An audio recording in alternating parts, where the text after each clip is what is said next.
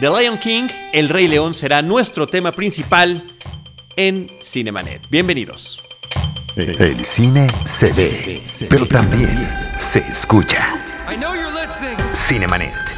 Con Carlos del Río, Enrique Figueroa, María Ramírez, Diana Gómez y Roberto Ortiz. Cine, cine, cine y más cine. Bienvenidos. Cinemanet. Arroba Cinemanet en Twitter, facebook.com diagonal Cinemanet, Cinemanet1 en Instagram y Cinemanet1 en YouTube son nuestras redes sociales. Yo soy Carlos del Río, les doy la más cordial bienvenida. Lo hago a nombre de Paulina Villavicencio, productora general de este programa, de Roberto Ortiz, de Enrique Figueroa Anaya, de, de, de Idali Gómez, de María Ramírez y de todo el equipo y amigos que nos ayudan en este podcast. También a nombre de Uriel Valdés y de Enrique Gil, que es quien nos está ayudando con la postproducción de este episodio. Y en esta ocasión me da muchísimo gusto darle de nueva cuenta la bienvenida a los micrófonos de Cinemanet a Andrés Medina Rana Funk. ¿Cómo estás? Muy bien, Charlie. Gracias por invitarme. No, gracias a ti por venir. Fíjate que en esta eh, pues etapa post episodio 1000 Sí. ya es la segunda, Segunda. visita que te echas, Muy así que muchas gracias. Ojalá sean muchas porque me encanta, me encanta compartir esto con- contigo. No, muchísimas gracias. Y bueno, ayer eh, coincidimos Ajá. en la, en la vista, en el visionaje de la nueva película de The Lion King, El Rey León, este remake que llega. Eh, pues después de lo que fuera el hitazo original animado de 1994 Sí. y ahora con esta versión que nos da la impresión la impresión de live action. Tal cual. De hecho, bueno, cuando fuimos hace un mes, nos invitaron a ver como un pietaje, con más minutos, qué sé yo. Nos dijeron, hablen de esta película como una nueva película y no como un live action, ¿no? Entonces entiendo justamente el porqué después de verla. Pero antes que nada, yo quiero decir que El Rey León es mi película favorita de Disney de las animadas. De todas las Sí, animadas, sí, de sí. toda la historia de Sí, Disney. De todas, todas. Bueno, entonces ahí sí necesito que antes de continuar me digas por qué. O sea, yo tengo muchas favoritas, tengo favoritas de Bien. las clásicas, ¿no? Sí. El libro de la selva, de, de Jungle Book me fascina, me enloquece. Sí. Eh, y desde La Sirenita, que es donde yo considero que in- inicia, y bueno, no solo yo, ¿no? Ajá. En realidad inició una nueva etapa de calidad de animación, Totalmente. de musicalización, Sí. eh, eh, de forma de contar la historia. Se volvió a reencontrar Disney como, como líder Totalmente. del mercado de largometrajes de animación. Eh, bueno, pues me encanta La Sirenita, Beauty and the Sí. Beast, eh, Aladdin también me encanta. Sí, y El sí. Rey León, pero no tanto El Rey León como, como a muchas otras generaciones siento que les pegó de otra manera. Sí, mira, dijiste algo hace un rato que es la musicalización. Hans Zimmer, creo que la música en El Rey León, estamos hablando primero de la original, ¿no? Sí. Eh, es fantástica. Y el otro día cuando estuvimos con John Favreau, tuvimos la suerte de estar en, en una mesa redonda con él, nos decía que eh, volvió a trabajar obviamente por suerte con Hans Zimmer y en su primera experiencia el compositor ni siquiera había tenido el tiempo necesario que hubiera querido para hacer lo que hizo. Y así todo el score del Rey León se me hace de lo, de lo mejor a nivel musical, a nivel composición de, de las películas de Disney. Sí. ¿Por qué me gusta tanto? Quizás es una tontera, una tontería. Yo soy del signo de Leo y siempre me sentí como muy relacionado con el león, con esa cosa del rey de la selva, mal dicho porque no es el rey de la selva, Sí. pero sí me El atrae. Rey de la Sabana. Tal cual, que suena feo, ¿no? Por eso Sí. no le dicen así. Pero siempre como que me sentí muy identificado. Y obviamente este tema de, de Simba y de lo que le pasa a Mufasa, me pegó. O sea, cuando uno es niño, que ya no era tan niño cuando salió esa película, ya era adolescente, bastante crecido, eh, me pegó mucho.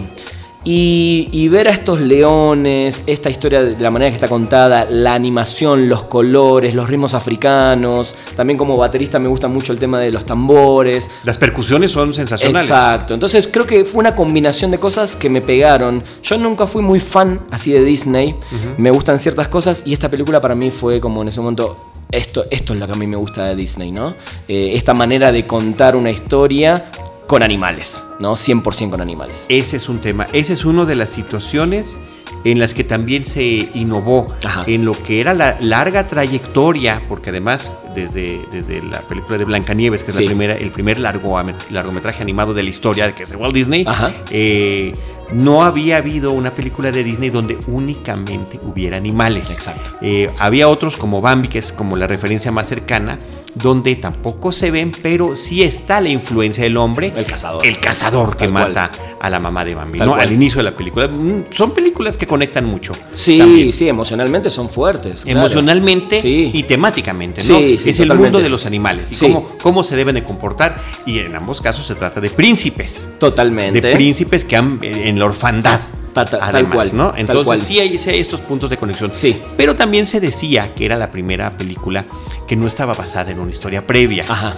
Aunque hay claros, eh, símiles con Hamlet. Sí, con Hamlet y hay una película japonesa, ¿no? La de Kimba, donde hay demasiadas cosas similares. Similares, ¿no? Este león blanco. Eh, tal cual, exactamente. Pero bueno, digo, la inspiración a mí no me molesta, eh, creo que la historia está muy bien y como te digo, creo que me llegó desde muchos lados, como músico, como espectador de cine, como fanático de la animación, creo que en su momento fue algo, alguna experiencia muy, muy linda y muy fuerte el Rey León, por eso me quedó siempre como lo máximo, ¿no? En ese sentido. Ahora no has mencionado las canciones. Hablaste del score. Sí. Pero en las canciones. Elton John, sí, tiene canciones. Yo no soy tan fan, quizás, de las letras de las canciones. Te estoy hablando en general. Soy muy fan de la música, de cómo está compuesta, de cómo está eh, ejecutada.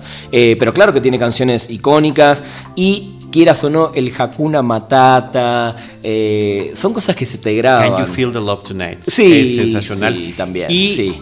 ¿a quién se le debe la autoría de esta canción inicial?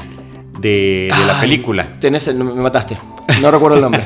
bueno, pero es sensacional. Sí, es, sí, sí. es algo que marca la película. Que empiece con estos ritmos africanos, que empiece con la letra, la canción. La letra en, un idioma que nos resulta desconocido, el llamado de los animales.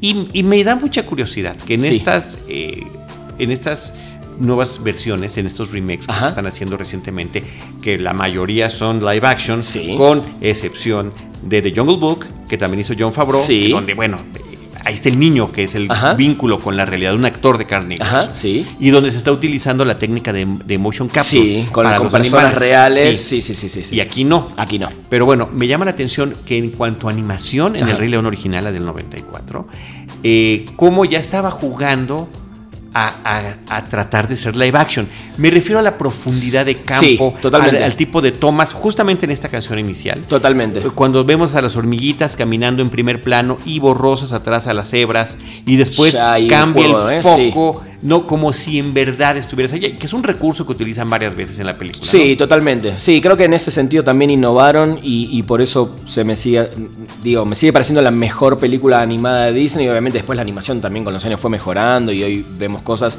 más allá de estos entre comillas live action en animación de dibujo, digamos, que se ven muy reales, ¿no?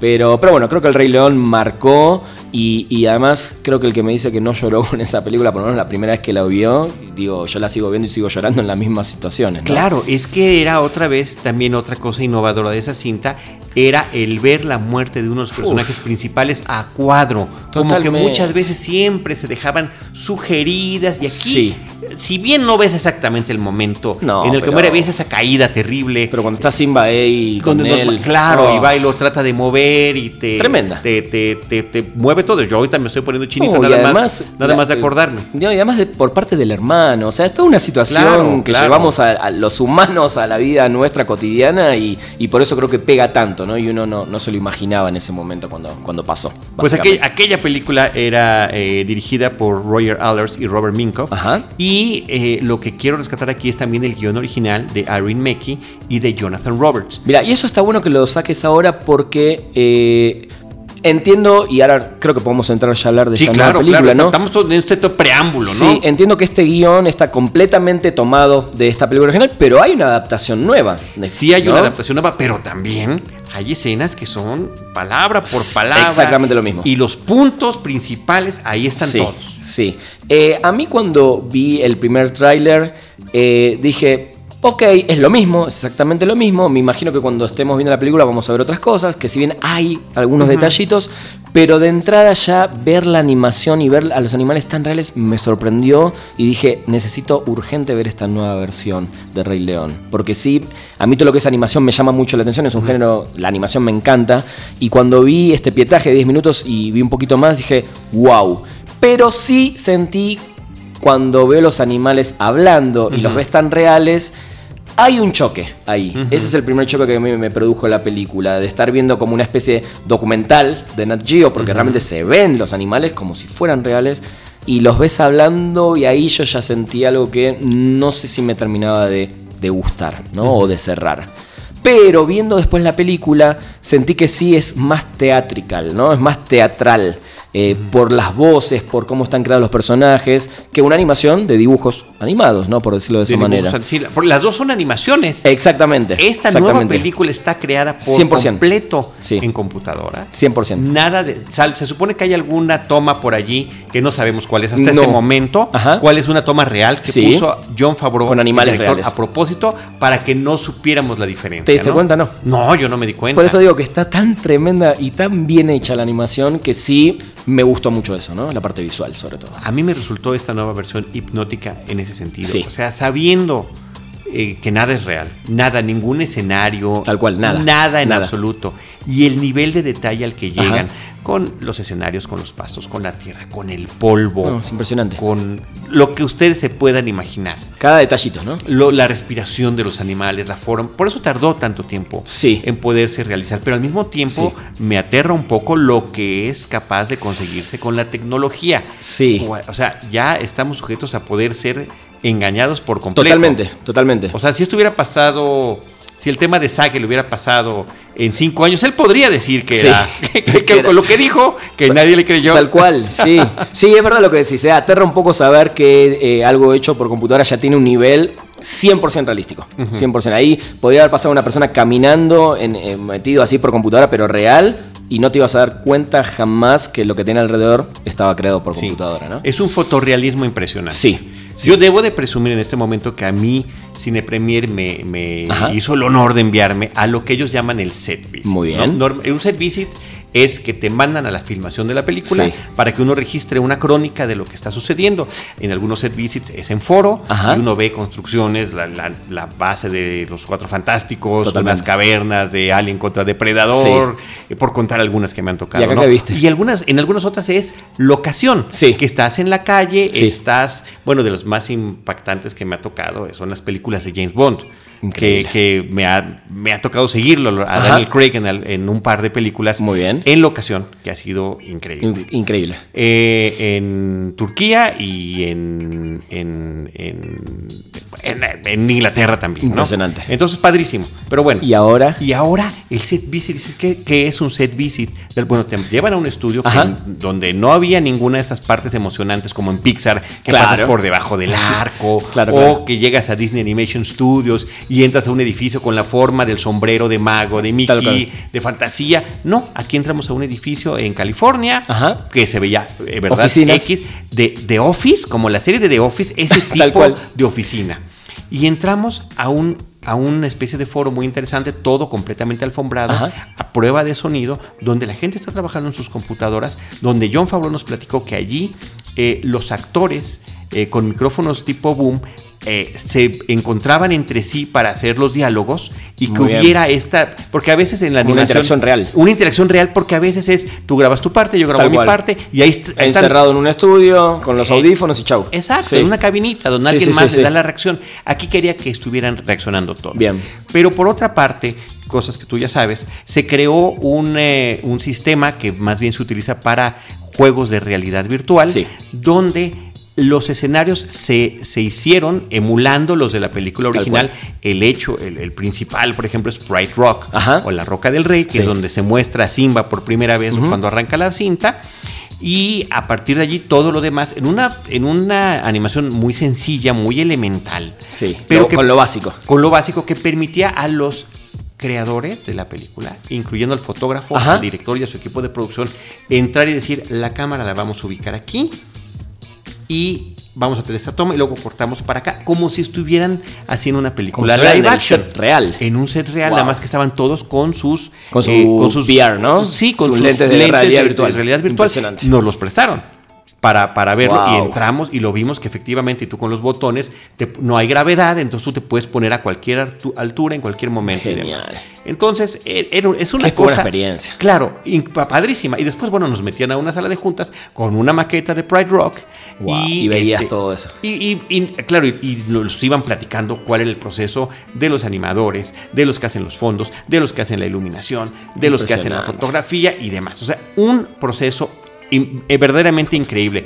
Que John Favreau venía, insisto, del de, el libro de la selva, pero esto... Acá, acá la tecnología ya avanzó... Y es diferente. Es diferente. Porque te digo, ya no es el motion capture, ahora es realmente crear los animales y ese era un reto lo que tú mencionaste. Todo este preámbulo el preámbulo de la segunda parte de, esta, plática es justamente para llegar al tema de la boca. No querían que los animales tuvieran... Que como que estén hablando. La fisonomía humana. Claro, exactamente. Entonces, cada uno en su estilo tenía la boca que moverse. Sí. Parece que están murmurando o parece que lo estás pescando. Lo mencioné hace rato, eh, hace un día en el podcast de Filmsteria, ¿no?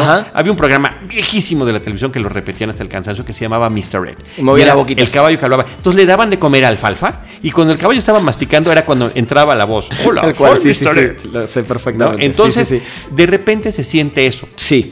Y de repente en tomas que no son planos eh, cercanos, eh, pareciera que están pensando los animales. Sí, No, no se exagera, pero es un, es, no es tan malo, simplemente nos saca de onda. Exactamente, por eso digo que no es algo que me molestó o que digo, no, ¿por qué hicieron esto? Y entiendo el porqué y lo estamos charlando ahora, pero sí choca un poco, ¿no? Porque es es como esas películas de los perritos que hablan, que hasta son cómicas o son graciosas, verlos así. Pero esta no, esta es el Rey León. Es un dramón. Exactamente, por eso creo que es lo único que me hizo como ese tipo de ruido eh, eh, en la parte visual, en la parte visual, que el resto es maravilloso. Yo realmente le digo, la, veía y, se me ponía así la piel de, como dicen acá, de pollo, porque era estar realmente como en, en De gallina. Sí, de gallina, ¿no? como estar realmente metido, ¿no? Sin ser una película en 3D que aplaude y por suerte no fue en 3D porque eso sí me hubiera chocado. Pero sí con escenas en IMAX. Exactamente. Eso está increíble. Exactamente. Por eso digo, sí me sentí todo el tiempo adentro de la película a nivel visual, ¿no? Sí, es, es, es hipnótico, es sí queda uno inmerso en ese ambiente. Sí, Ahora, me hubiera gustado ver una película con todo esto, original, y no una que ya me sé toda la historia de pe a pa. Sí. Donde ya sé qué va a pasar, que no por eso deja de ser impactante. Tú lo has dicho, lo Totalmente. desde el principio. Pero sí siento que los agregados que le metieron no nos sumaron nada. Son, son, pequeños, pequeños detalles. Eh, que no están mal tampoco. No, no, no, hay ninguno que uno diga, ah, ¿cómo hicieron esto? Tal cual, tal cual. Creo que todo, todo tiene que ver con la historia, no es que agregaron cosas que no tenían que ver, pero no me sumaron nada y, ahí es donde digo, ok, me encanta el trabajo, me encanta todo, pero sentí que sí perdí magia, como en algunas canciones o en algunos momentos, que quizás este tipo de animación no es que no te la permitan, pero creo que el tono que maneja Fabro en esta película es inclusive hasta más oscuro que la película original. Sí, es, eso es, un, es un punto interesante. Y se nota mucho en la fotografía. sí, claro. No, eh, el, nuevamente, ¿no? El trabajo de fotografía también es impresionante. Justamente eh, se recurrió a un fotógrafo profesional con una gran trayectoria, con premios incluidos en su, en su haber, eh, para que diera todo esta sensación de fotorrealismo que sentimos. Pero eso hace que la película sea todavía más impactante en las partes dramáticas, ¿no? En el tema de Mufasa y Simba, en el tema de ciertas peleas hacia el final de la cinta, es todavía como, como más pegador. Habría que ver cómo lo ven los pequeños, porque si nos resultaba impactante. Eh, eso es lo que justo iba, porque digo, creo que ya es una película más para adultos. Pero somos los adultos que la vimos de adolescentes, ¿no? Entonces no creo que sea una película tan para niños. Podría uno pensar eso. Porque al ver a los animales haciendo eso, digo, uno cuando ve una animación, por más que seas niño, es que es una animación, y estoy hablando de la caricatura, ¿no? Pero en este caso, ahí tengo el conflicto de cómo la va a entender un niño de una nueva generación esta película del Rey León, porque sí se ve mucho más oscura, y a mí eso me gusta. Y otra cosa que me gustó al, usar estos actores, sobre todo, eh, creo que Seth Rogen es la mejor voz de la película, Pumba, bueno, ¿no? Le queda, le, queda, perfecto. Excelente. ¿no? Y me gusta lo poco que habla Donald Glover, me hubiera gustado más. Eh, pero siento que sí, a nivel eh, actoral, sí se sienten los actores más que en una película de caricatura. Pese a que no cuentan con sus características físicas, que es algo que siempre integran. Exacto. Igual Moana. Exacto. Ahí puedes ver a The Rock todo el tiempo. Totalmente, totalmente. y acá no. ¿no? Pero sí siento que está bien lograda de ese lado. Sí, nos tocó verla en inglés, hay que, hay que decir ese, eh, ese aspecto.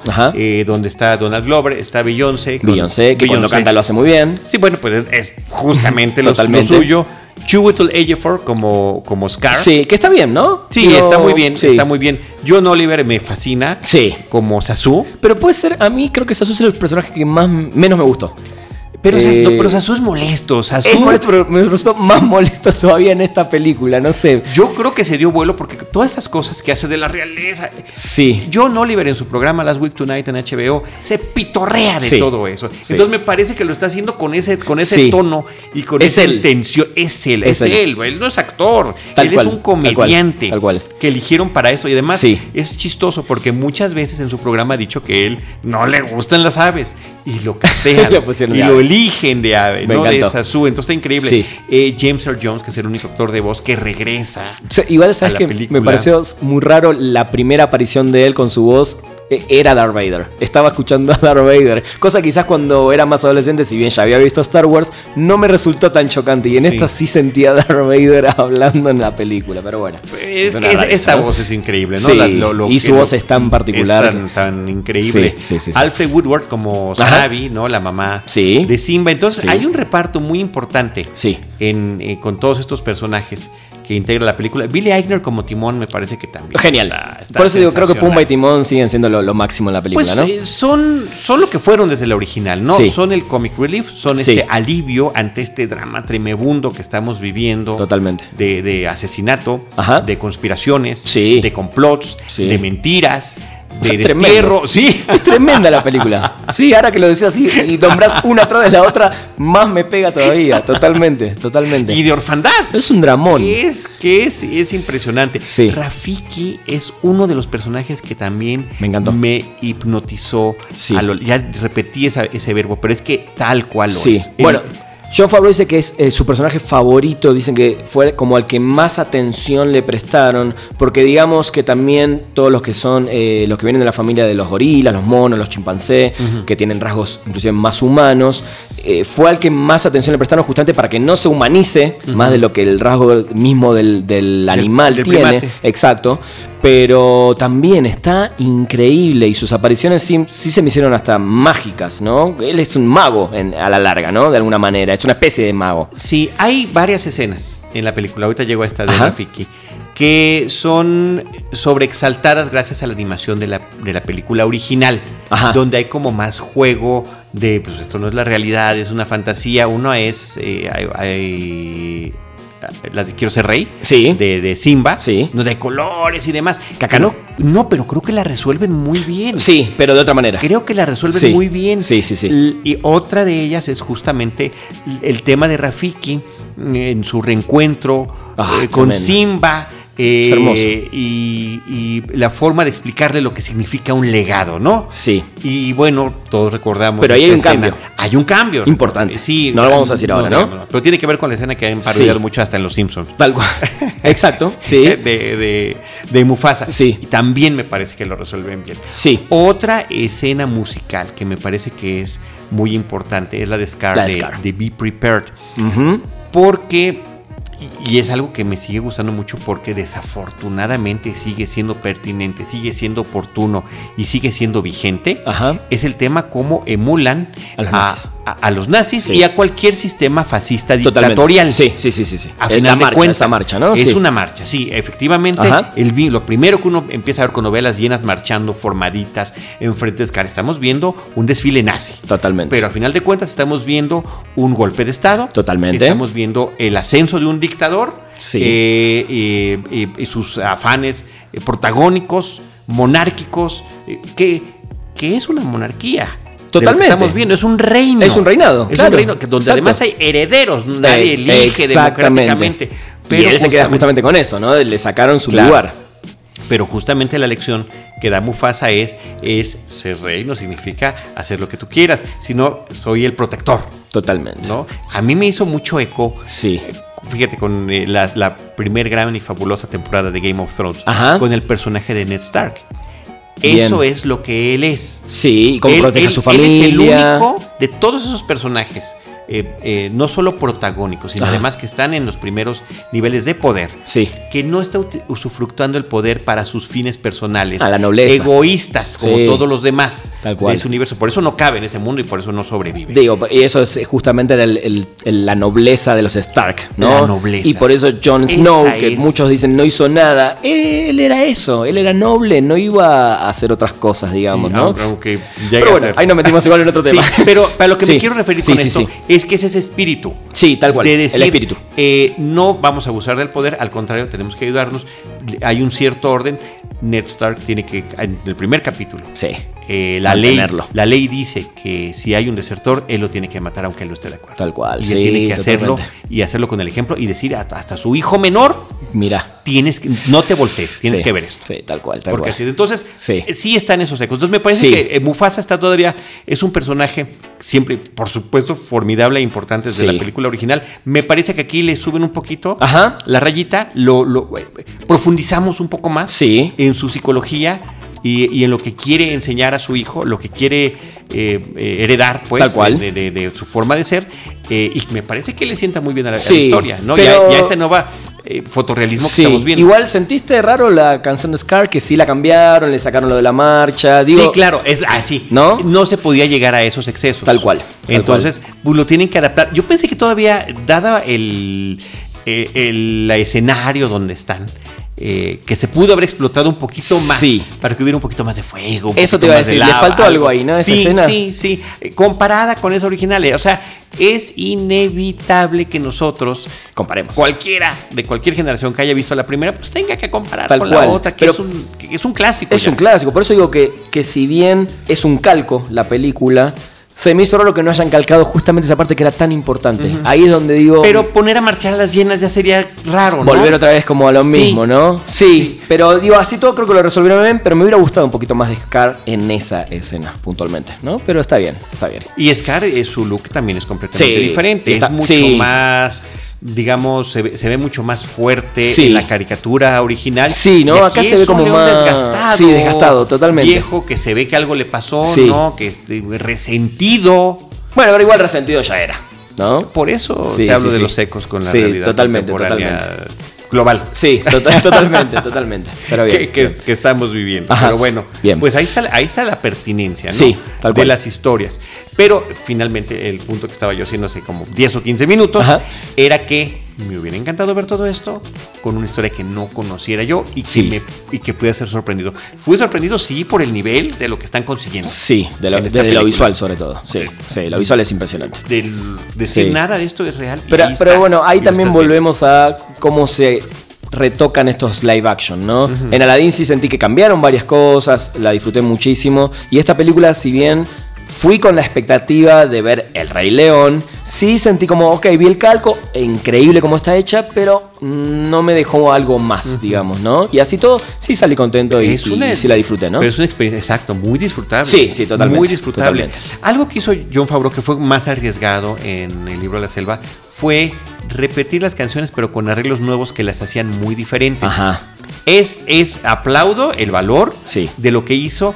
A mí no me funcionó, te decía justamente Ajá. que es una de mis películas favoritas. Y, Y te por la ejemplo, eh, Busca lo más vital Ajá. o The Bird Necessities, que es la misma canción en, en inglés Sí. y en español, eh, pues No se- tuviste. se reduce a una, a una versión mucho más tranquila, menos ágil, Sí. donde además no cambian de escenografía, todo el tiempo está flotando Balú Ajá. en el agua del río, este Mowgli está encima de él y no Sí. está todo este jugueteo que había con la originalidad de, Tal cual. de- de rascarse con un árbol, Sí, sí, sí, de verdad. De que se lo van robando los chanos. Sí. O sea, era mucho más eh, ágil Ajá. la escena. Y aquí, desde, me parece que en las películas de Disney, desde, desde mm, La Bella y la Bestia, Sí. dicen, no, mejor ni les cambiamos, porque algo de lo que llama la atención. Tal o sea, cual. Son, son nuevas versiones, sí, Sí. pero que conservan el ritmo, el mood, el tempo, todo. Totalmente. Y bueno, hablando de eso, digo, no, no me voy a meter en el tema, pero ¿qué va a pasar con Mulan también? Porque vimos el otro día el tráiler y es como Sí. que le faltan las cosas que realmente uno disfrutaba de Mulan. Sí, bueno, pues ¿No? está el tema del dragón. de Totalmente. entrada, ¿no? Es Exacto. Ni siquiera se ve ninguna canción en el tráiler, o sea que a ver qué van a hacer con eso Sí, también, ¿no? Pero, bueno, por eso los trailers no siempre nos, nos pueden dar del todo, habrá, Totalmente. habrá que esperar. Totalmente. Eh,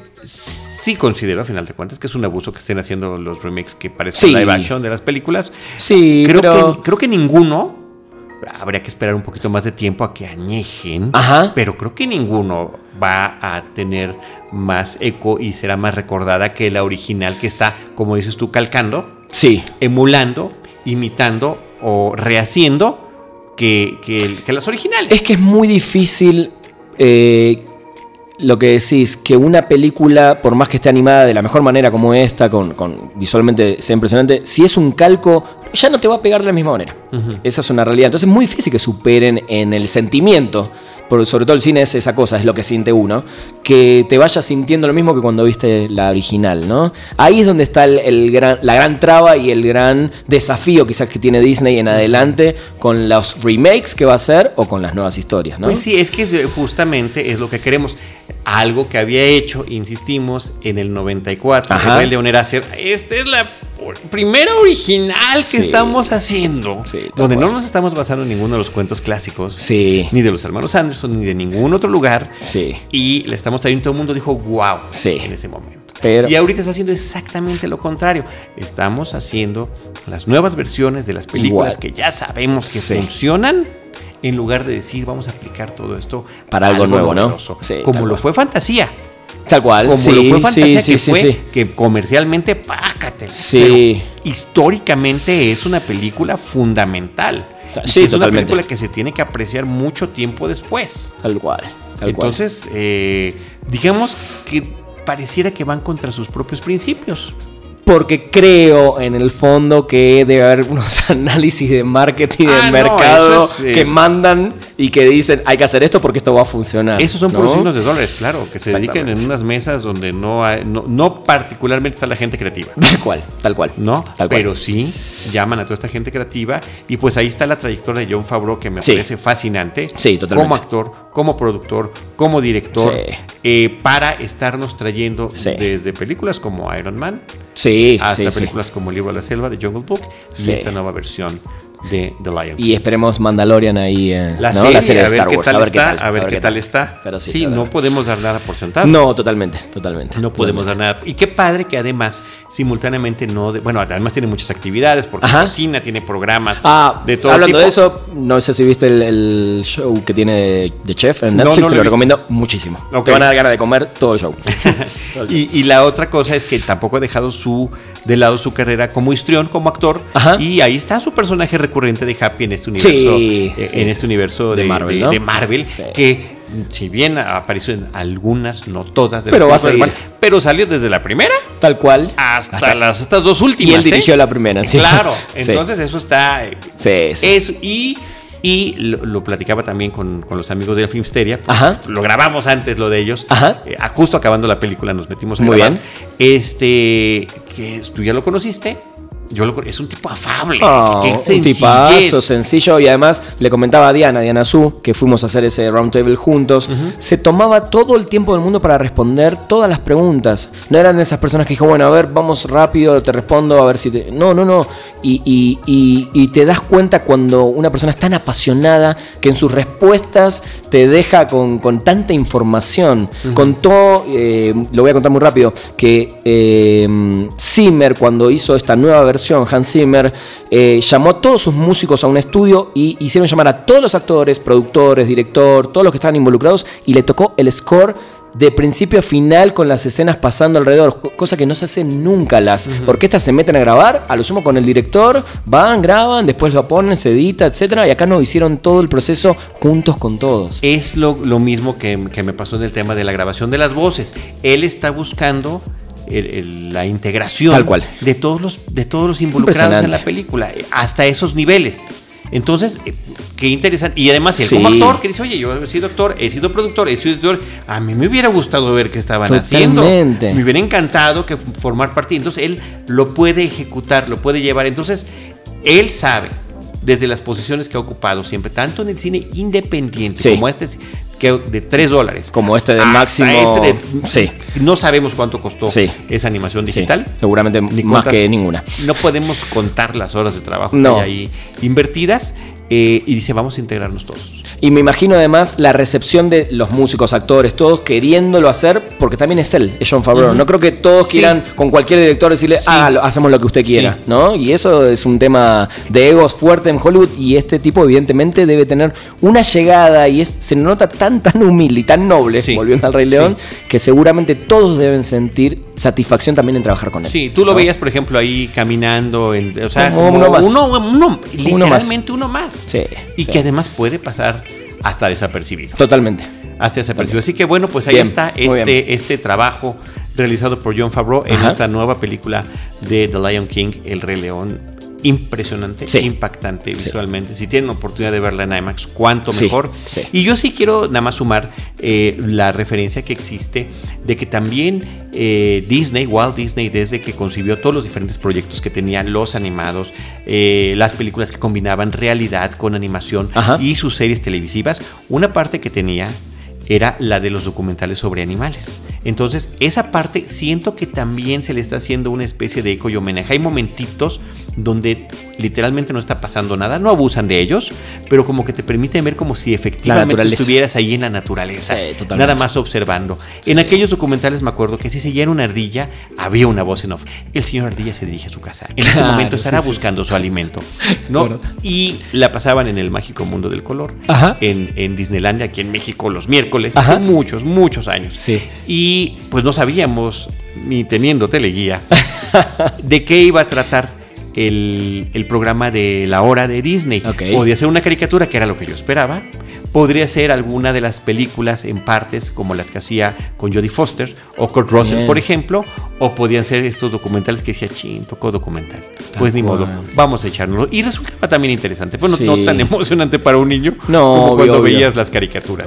Pero eh, finalmente ahí están invertidos y también vertidos todos estos ingredientes de lo que tiene que ver con una tradición pareciera anuncio que empezó con un ratón. Tal cual. Y creo que esos pequeños agregados que tiene esta película, ya para cerrar, tienen que ver mucho con eso, con mostrar detalles de la naturaleza. Y eso yo también lo disfruté muchísimo. ¿eh? Sí, se, siente muy padre. Y por ahí hay una pequeña escena que también es de las cosas nuevas que tiene la película, que de alguna manera también es el círculo de la vida, muy interesante, que es como la, como la plumita de Forrest Gump, ¿te ah, acuerdas? Sí, sí. La pluma que va flotando. Bueno, ya, ya la verán y pondrán ustedes atención. No es una pluma, pero ya verán a qué nos referimos cuando vean ustedes esta nueva versión. Totalmente.